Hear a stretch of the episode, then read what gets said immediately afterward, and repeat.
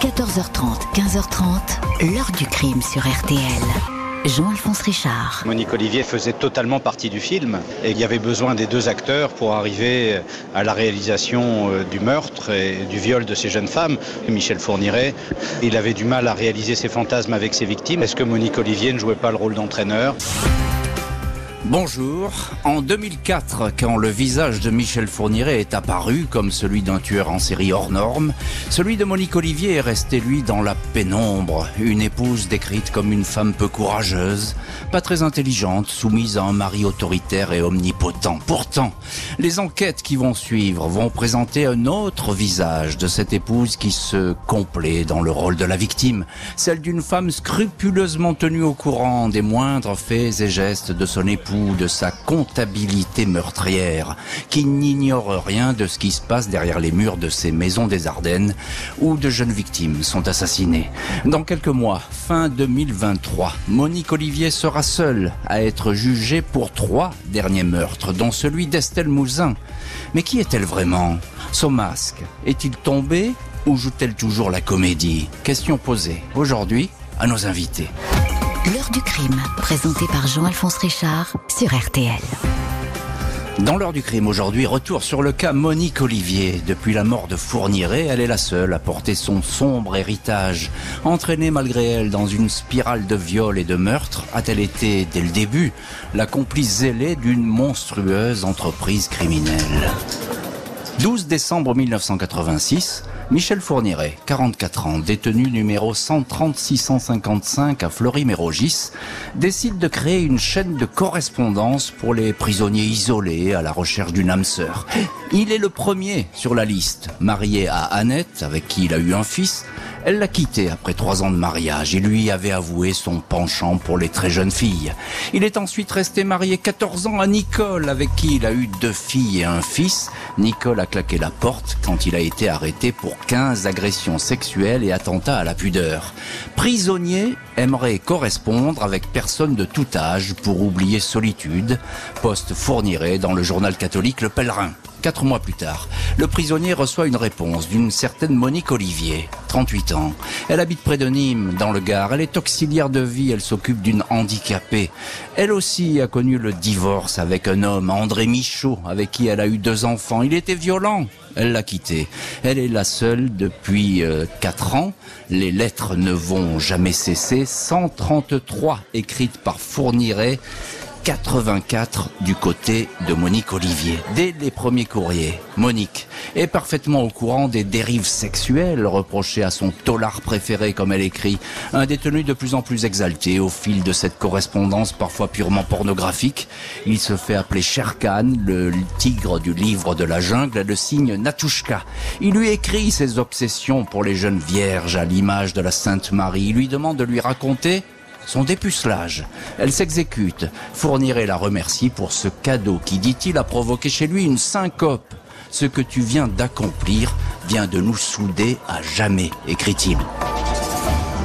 26 juin 1987, Monique Olivier assiste au procès d'assises de Michel Fourniret. Le frère, le frêle radeau Monique a erré longtemps, mais à présent a rejoint une petite crique paisible et solitaire qui l'attendait, porte un nom, Michel le Fauve, lui a-t-il écrit un jour. Une autre fois, il lui a dit, tu es ma source de jouvence, ma fée, mon allegro de bonheur, de plus en plus fier de toi. Bref, L'attraction est totale, fournirait écope de 7 ans de détention, dont 2 avec sursis, 4 mois plus tard, 22 octobre 87, il sort de prison. L'administration pénitentiaire débordée n'a pas détecté l'obsession du détenu pour les chasses aux vierges, pas noté le pacte intime conclu entre les amants. Elle va l'aider à trouver des filles en fleurs, afin d'assouvir ses pires pulsions, fournirait, lui promet de régler leur compte à ceux qui ont fait du mal à sa princesse aux pieds nus. En premier lieu, l'ex-mari, l'ancien militaire André Michaud. Elle raconte qu'il la battait, lui a fait vivre les pires humiliations sexuelles. Il paiera, assure Fourniret, qui envisage de torturer Michaud. Monique Olivier dira plus tard que toutes ces promesses, les vierges en échange de la mort de ses ex-amants, n'étaient que des fantasmes. 11 décembre 1987, deux mois après la sortie de prison de Fourniret, Monique Olivier est au volant de la voiture du couple à Auxerre. Les deux amants se sont installés dans le village voisin de Saint-Cyr-les-Colons. La veille, ils ont repéré une jeune fille, Isabelle Laville, 17 ans, qui ressemble à Monique.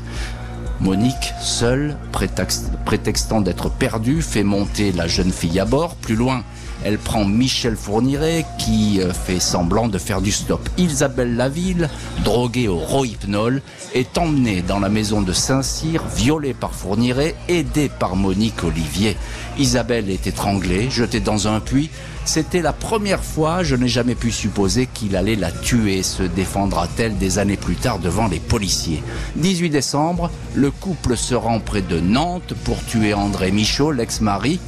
Il n'est pas là, Fourniret brûle 150 toiles de ce peintre amateur, des nus pour la plupart dont le modèle n'est autre que Monique Olivier. Les Bonnie and Clyde de l'agression sexuelle marchent d'un seul pas. Les viols et les meurtres vont se multiplier.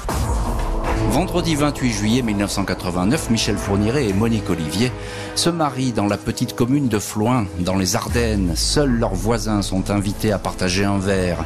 Ni amis, ni famille, ni proches. Deux ans après la sortie de prison de Fourniret, le couple a déjà parcouru un effrayant chemin criminel. Isabelle Laville, puis juillet 88 à Auxerre, Marie-Angèle Domès, 19 ans, jeune handicapé mental, deux mois plus tard, 3 août 88, ils sont à Chalon en Champagne Monique Olivier est enceinte de 8 mois. Elle va servir d'appât.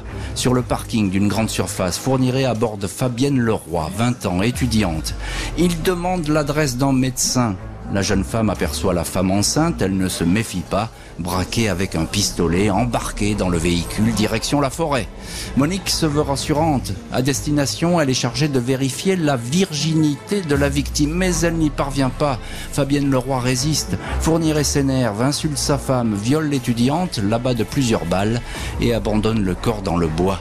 Un mois plus tard, Monique Olivier accouche de Sélim, un petit garçon. Il déménage dans les Ardennes, achète le château de Sautou, manoir austère en pleine forêt, acquis grâce à un trésor de lingots d'or dérobé à des braqueurs, le gang des postiches. Pour s'en emparer, Fourniret a dû tuer une femme, Farida Amish. Il affirmera plus tard que Monique l'a aidé à l'achever à coups de baïonnette. Elle n'ira. Dans les Ardennes, loin de toute curiosité policière, le couple continue à chasser les vierges. Fourniret n'a aucun secret pour son épouse à qui il raconte tout, ses rêves les plus pervers, ses repérages, ses obsessions. Il lui confie ainsi que les petites filles qu'il va attraper se soumettent totalement à lui et prononcent cette phrase clé Dis, monsieur, est-ce que vous pouvez me faire l'amour, s'il vous plaît? Monique ne fait aucune remarque. Elle répétera qu'elle avait peur. Elle est toujours là pour l'aider et lui désigne dans la rue ce qu'elle appelle un joli petit lot. En mars 89, dans un train qui les ramène à Charleville-Mézières, le couple rencontre Jeanne-Marie Desmarot, 22 ans, fournirait obnubilé par le visage de la Vierge Marie, voit en elle sa représentation parfaite. 18 mars, le couple vient chercher Jeanne-Marie à la sortie des cours, violée et étranglée. Monique Olivier lui a collé des pansements sur sa bouche pour l'empêcher de crier. Neuf mois plus tard, fournirait Monique Olivier, leur bébé de 15 mois, sont à Namur, en Belgique. Ils cherchent un médecin. Elisabeth Brichet, petite blonde, 12 ans, est enlevée. Elle supplie Monique de la libérer. Cela me faisait mal, mais j'avais peur de lui, confiera-t-elle aux enquêteurs. À Sautou, Monique s'occupe de faire la toilette intime de la fillette. Ça y est, elle est prête, dit-elle à son mari, avant d'aller se coucher dans une chambre voisine. Le supplice d'Elisabeth que Monique Olivier suit à distance va durer 36 heures. Les assassinats se succèdent. Mai 90, Johanna Parich dans Lyon. Novembre 90, Natacha Danet, 13 ans, près de Nantes. Puis 10 ans de répit, la fameuse période blanche, jamais réellement élucidée. Puis les crimes reprennent. Céline Saison, 18 ans. Je suis allé à la chasse, j'ai obtenu satisfaction d'y fournirait en rentrant. Le couple s'amuse à fouiller dans le sac de la victime, à regarder ses photos. Maniana Tumpong, 13 ans. Estelle Mouzin, 9 ans. Monique Olivier ne participe désormais plus à ses randonnées, mais elle sait tout de ses voyages. Pour Estelle Mouzin, elle va servir d'alibi à son mari. Elle aurait aidé à déplacer le corps jusqu'à la forêt des Ardennes. Silencieuse, invisible, détachée de ce qui se passe autour d'elle, comme si les assassinats de jeunes filles étaient devenus la norme. Plus de 15 ans après le premier meurtre, Fourniret va être arrêté, son épouse va endosser le rôle de la victime. 26 juin 2003, Michel Fourniret, 61 ans, est interpellé à Ciné en Belgique. Il a tenté d'enlever dans son fourgon la petite Marie Ascension, 13 ans. Elle a réussi à s'enfuir, elle a donné l'alerte. Le tueur en série ne dit rien, dément avoir voulu faire du mal à l'enfant. C'était un mur, il ne répondait pas, gardait les yeux fermés, calme, froid, impassible, témoigne le commissaire de la police fédérale de Dinan, Jacques Fagnard. Les enquêteurs questionnent comme simple témoin Monique Olivier, elle apparaît comme une pauvre femme ballottée par les événements. Je ne sais pas, vous savez, il ne me dit jamais ce qu'il fait, il ne me dit jamais où il va, dit-elle d'une voix le plus souvent inaudible. Au fil des auditions incessantes, le couple reste sur ses positions, pas faute aux policiers belges d'insister. Monique Olivier est considérée comme une pitoyable épouse qui vivrait dans la terreur. Pourtant, elle n'est pas vraiment la même femme quand elle lui rend visite au parloir, détendue, bavarde, complice. 15 juin 2004, après un an de détention, la police annonce à Monique Olivier que faute de charges suffisantes, son mari va être bientôt libéré. Mais on veut à nouveau l'entendre. C'est la 121e audition. L'épouse qui depuis des mois redoute de se retrouver en prison lâche je ne sais pas grand-chose. Puis, en 30 minutes, Monique Olivier accuse son mari de huit meurtres. Elle donne des descriptions, des détails.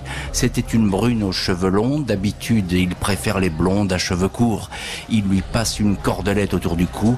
Elle a plus peur que moi. Ou encore, il l'a tuée, il l'a étranglée. Monique Olivier dit qu'elle l'a aidé dans certains cas. Elle n'avait pas le choix. Elle était piégée. Plus tard, elle confessera que faire, où aller, s'il m'avait rattrapé il m'aurait tué. Un couple sous les verrous, mais c'est toujours Fourniret qui va occuper le devant de la scène. 27 mars 2008, Michel Fourniret et Monique Olivier sont devant la cour d'assises des Ardennes à Charleville-Mézières. Tous les regards se portent sur le tueur volontairement enfermé dans le mutisme imperturbable. Monique Olivier a soigné son apparence, cheveux coupés courts, maquillés, elle s'affiche comme coupable, mais coupable de passivité. Les experts qui ont examiné le couple parlent d'une fausse obéissance à son maître. Lorsque je l'ai rencontrée, elle était une mode de beurre, une pauvre petite fleur abîmée méprisée, confie le psychiatre Daniel Zaguri au Figaro. Il ajoute Elle apparaît comme une vraie manipulatrice dotée d'une grande intelligence. Le psychologue Jean-Luc Ployer affirme S'il fournirait le baril de poudre, sa femme, c'est la mèche. Elle lui a donné son permis de tuer. Perpétuité incompressible pour le tueur en série, perpétuité assortie de 28 ans de sûreté pour l'épouse. Monique Olivier a beau se repentir, elle est loin d'avoir tout dit aux enquêteurs et lors du procès. 12 ans après avoir été jugée, elle raconte à une co-détenue avoir servi d'alibi pour l'enlèvement, le viol et le meurtre d'Estelle Mouzin à Guermantes à l'hiver 2003. Comment elle a aidé son mari à faire disparaître le corps dans la forêt près de Ville-sur-Lume où ils avaient une maison? L'épouse promet de collaborer avec la justice, mais c'est seule qu'elle sera jugée très bientôt. 20 octobre 2023, Monique Olivier, 75 ans, comparaîtra devant la cour d'assises des Hauts-de-Seine à Nanterre pour y répondre de complicité dans les enlèvements et les morts de Marie-Angèle Domès à Auxerre en 88, de la Britannique Johanna Parrish dans Lyon en 90 et d'Estelle Mouzin à Guermantes en 2003. Le père d'Estelle Mouzin, Éric Mouzin, n'attend pas de révélation particulière de la part de Monique Olivier. Il a toujours pensé qu'elle jouait avec la vérité. Elle est le mal matérialisé sous la forme d'une vieille dame, a-t-il dit un jour. C'est le cours normal des choses. Bien sûr, on aurait aimé que ça intervienne beaucoup plus vite et que l'autre accusé soit présent. Je pense qu'on va pouvoir démontrer aussi qu'elle est profondément impliquée euh, dans ces faits criminels. Jean-Alphonse Richard sur RTL. L'heure du crime.